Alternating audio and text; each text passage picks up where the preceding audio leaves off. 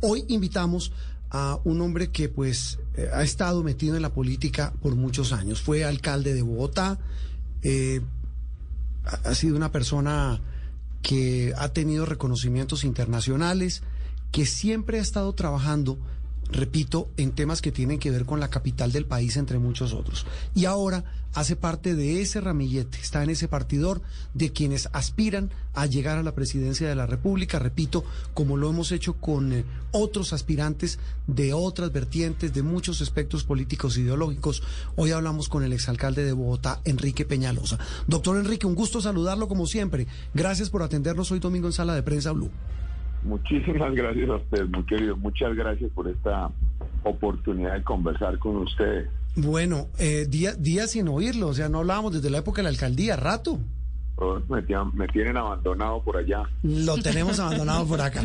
Doctor Enrique, bueno, ¿cómo va la campaña? ¿Cómo va eh, ese, ese proceso en el que usted está metido de, de buscar, eh, si no adhesiones, buscar acuerdos para, para cuajar o consolidar una campaña a la presidencia?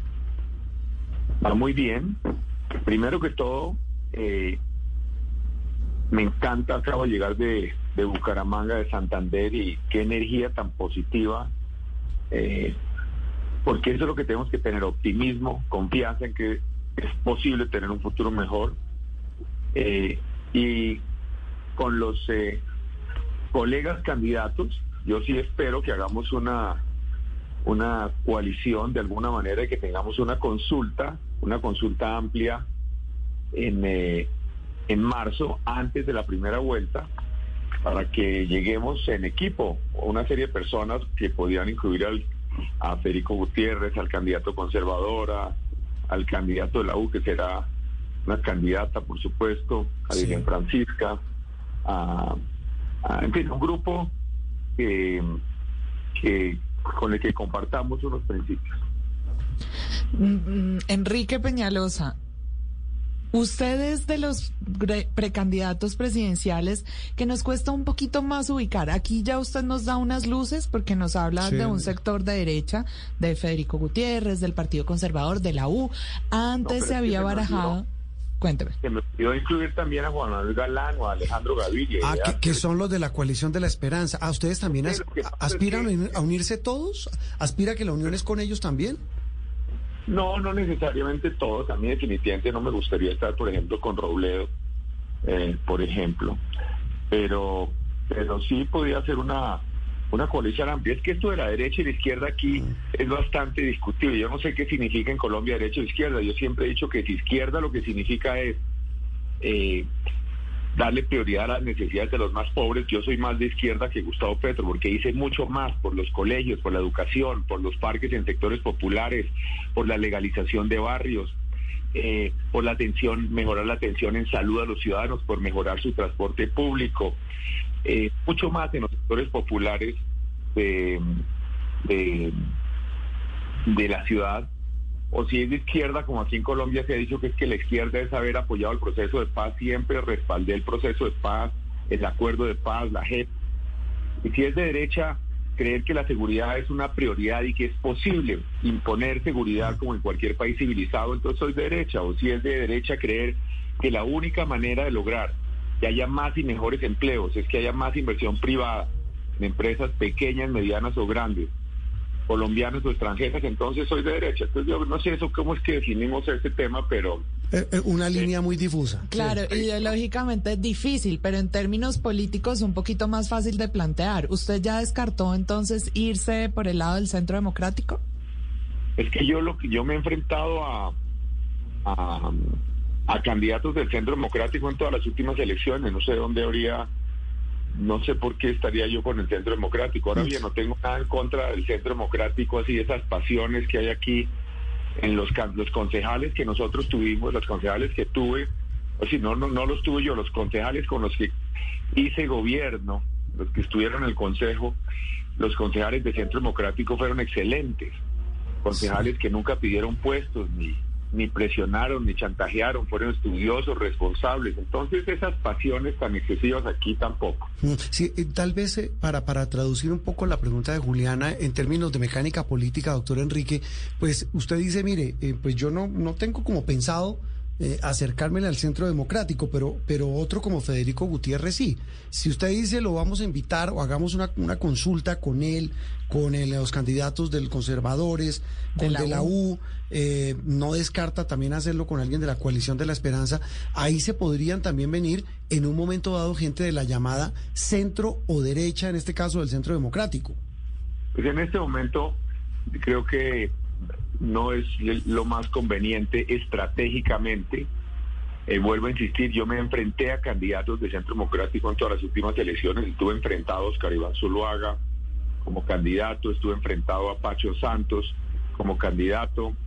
Eh, eh, entonces, pero, pero yo creo que en este momento de polarización en Colombia, no creo que es bueno que nos pase lo de Perú, que haya, que haya eh, eh, que termine, eh, creo que tiene mucho más posibilidades de ganar alguien, un candidato que no esté en este momento en coalición con un candidato de centro democrático. Bueno, ya como intentando ya salir del tema de la candidatura y de la mecánica exacto, política, la mecánica política y entrando más en lo que sería su eventual presidencia, eh, pues creo que no es un secreto que la seguridad es uno de los temas más importantes que enfrenta el país en este momento.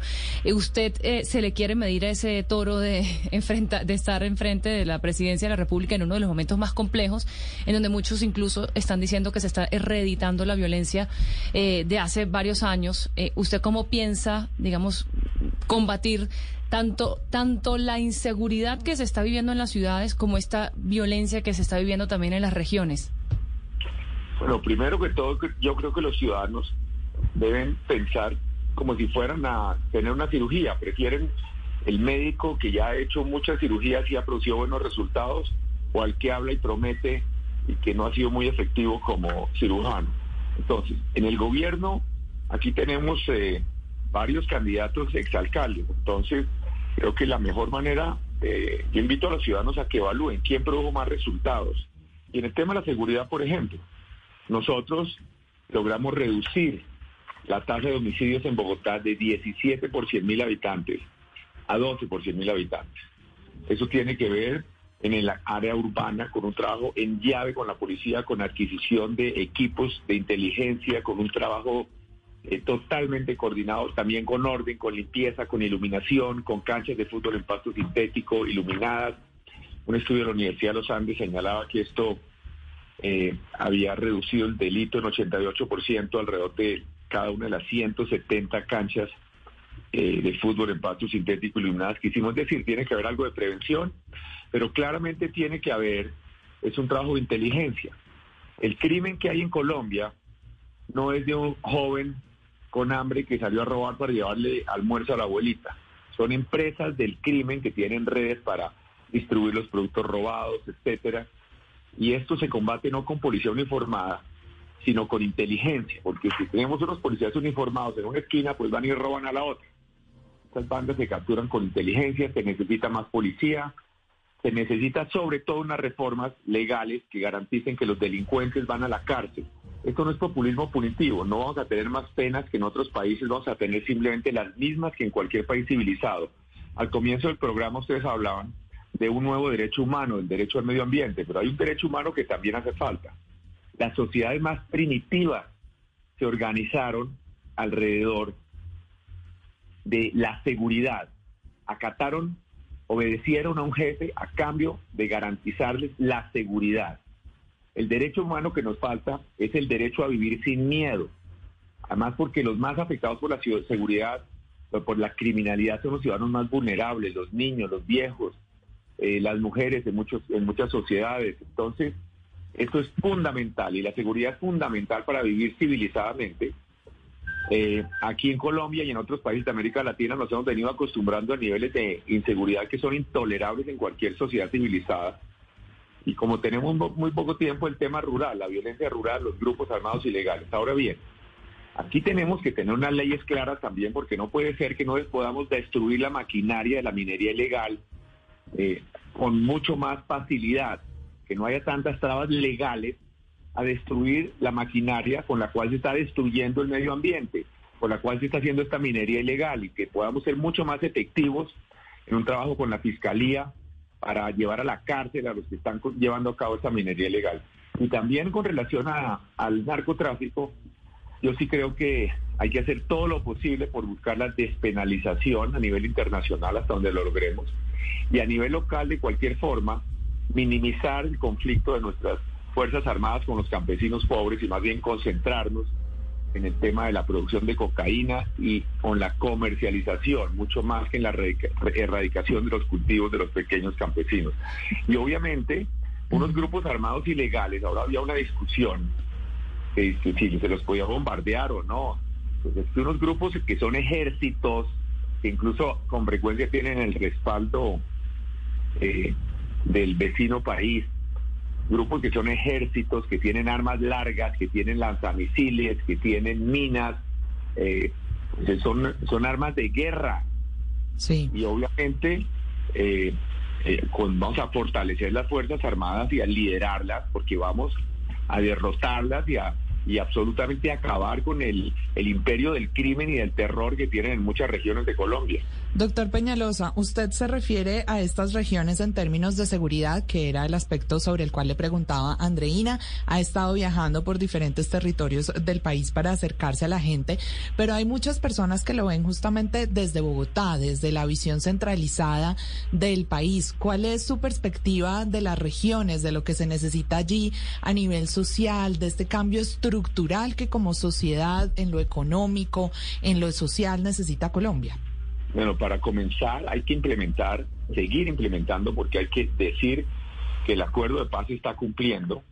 La inversión en los municipios PD está llevando a cabo un programa de inversión masivo de más de 15 billones de pesos. Hay que continuar, hay que fortalecer, porque los municipios PD son los municipios más marginales, donde están nuestros campesinos más eh, pobres y demás, y hay que hacer las obras necesarias y toda la inversión necesaria para colaborarles con programas de agua, carreteras, electrificación, educación, etcétera.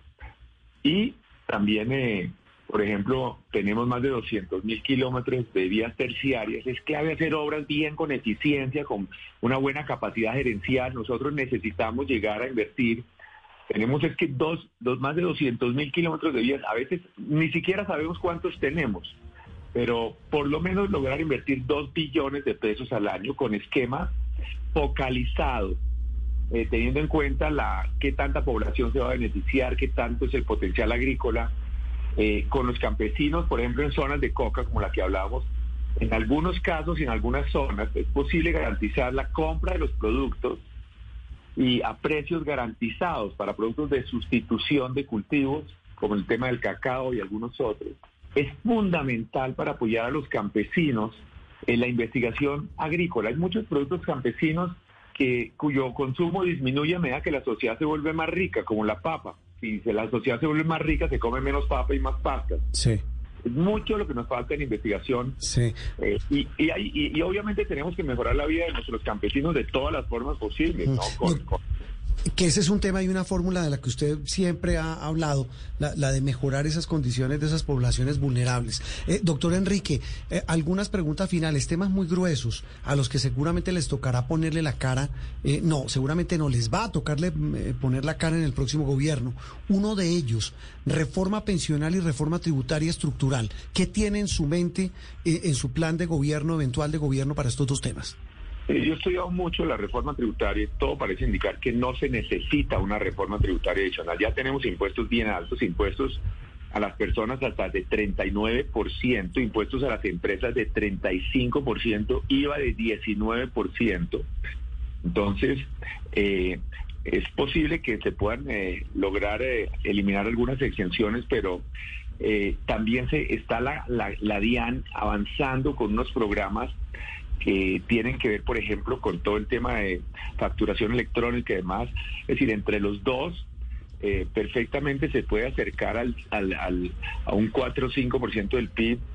Eh, y también lo que ustedes mencionaban hace poco, esto, el tema de la tributación internacional a las, principalmente a las multinacionales de Internet y demás, esto se calcula que a Colombia le puede llegar a producir 4 billones de pesos anuales, entre 3 y 4 billones. Eh, entonces, y de manera que yo sinceramente, y no es por campaña, creo que también es posible, sí creo que es posible, y no voy a entrar a decirles cuáles, pero sí es posible reducir una serie de entidades y reducir una serie de costos. Eh, eh, sobre la reforma pensional hay muchas cosas que, decir, pero es importante señalar que los que tienen derechos adquiridos no se les van a afectar. Pero yo, por ejemplo, fui gerente de la subgerente administrativo y comercial de la empresa Acuto en la prehistoria. Ustedes no habían nacido. Eh, pues, no, no, yo sí. Ah, ah, yo sí había nacido, sí. Pero en el 85 por allá, yo yo di una pelea con el sindicato de la Acuto para que la gente se pensionara, para que los nuevos que se pensionaran no se pensionaran. En esa época se pensionaban como a los 40 años, los empleados del acueducto, era una locura. Entonces yo ni siquiera dije una edad en particular, sino lo que diga la ley. Después de que hicimos eso, ya ya están, es decir, ya eso le está produciendo una cantidad de beneficios al acueducto y a los bogotanos. O sea, la gente nueva en general va a ser necesario que eh, primero no podemos seguir con estos esquemas en donde, en donde el presupuesto nacional se le quieren seguir colgando costos pensionales de ciudadanos de, de, los, de ingresos más altos. Segundo, es necesario obviamente tener que las personas nuevas que lleguen, pues van a tenerse que pensionar más tarde, con una, una mayor edad Ah, entonces hay que correr la edad de pensión, como, como lo promueve. Sí, para, los nuevos, para los nuevos, para los que están ingresando a la fuerza laboral. Aquí, digamos, Gustavo Petro hace algunas propuestas aterradoras.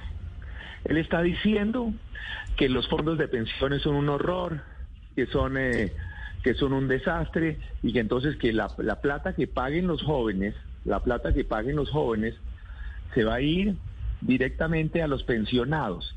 Esto es robarle a los jóvenes, robarle a los jóvenes los rendimientos de sus ahorros. Mm. Porque es que resulta que la plata en los fondos de pensiones, contrario a lo que dice Gustavo, no es del sector financiero ni del señor Sarmiento ni de nadie. No, la plata de los fondos de pensiones es de los pensionados.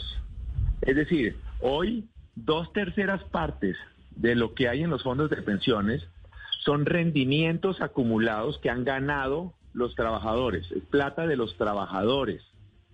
Y es un rendimiento que han tenido eh, como del 11%, mientras que una cuenta de ahorros puede ser del 2%. Es decir, aún descontando la inflación, son rendimientos del 8%, eh, que además ha sido un esquema bueno porque es un sistema que ha permitido que con unos controles hiper detallados por parte del gobierno ayude a financiar obras de infraestructura, carreteras, etcétera, entonces ese es un sistema bueno, eh, es un sistema que creo que hay que proteger y me parece muy peligroso. Y no solamente peligroso, me parece que no es correcto robarle a los trabajadores eh, los rendimientos de sus ahorros, que es lo que está proponiendo Gustavo, que es que no vayan los, los, los, los, lo que aportan los trabajadores a las pensiones, que no vayan a unos fondos donde ganan intereses y donde ganan un rendimiento que, como le digo, es como el 10% anual sino que pasen directamente a los pensionados actuales. Entonces, eh, ese es un poco... Hay obviamente otro poco de cosas que hay que hacer con el tema pensional, pero en lo fundamental, eso tenemos que ser muy cuidadosos con, con hacer propuestas irresponsables en ese campo. Pues doctor Enrique, como siempre un gusto oír su hoja de ruta en temas puntuales, temas cruciales. Repito, abrimos los micrófonos para que los ciudadanos sean los que se formen ese juicio de valor de cara a esta jornada. Si le entiendo, para, para terminar, es hacer una consulta amplia por lo que le oigo para estar todos contra Petro. Sí, pues, pues, para ponerlo así, es decir, no todos contra Petro. Lo que pasa es que, digamos, aquí, digamos, en principio no estarían los dos extremos, no estarían el candidato uribista ni el ni Petro. Eh, y a mí personalmente ciertamente no me gusta algunos otros, pero, pero aquí de todas maneras lo que importa es que los que creemos, los que creemos en ciertos eh, fundamentos, en las instituciones de Colombia, los que creemos que tiene que haber mejor gerencia, que tiene que haber más inversión privada, que tiene que haber seguridad. Mm.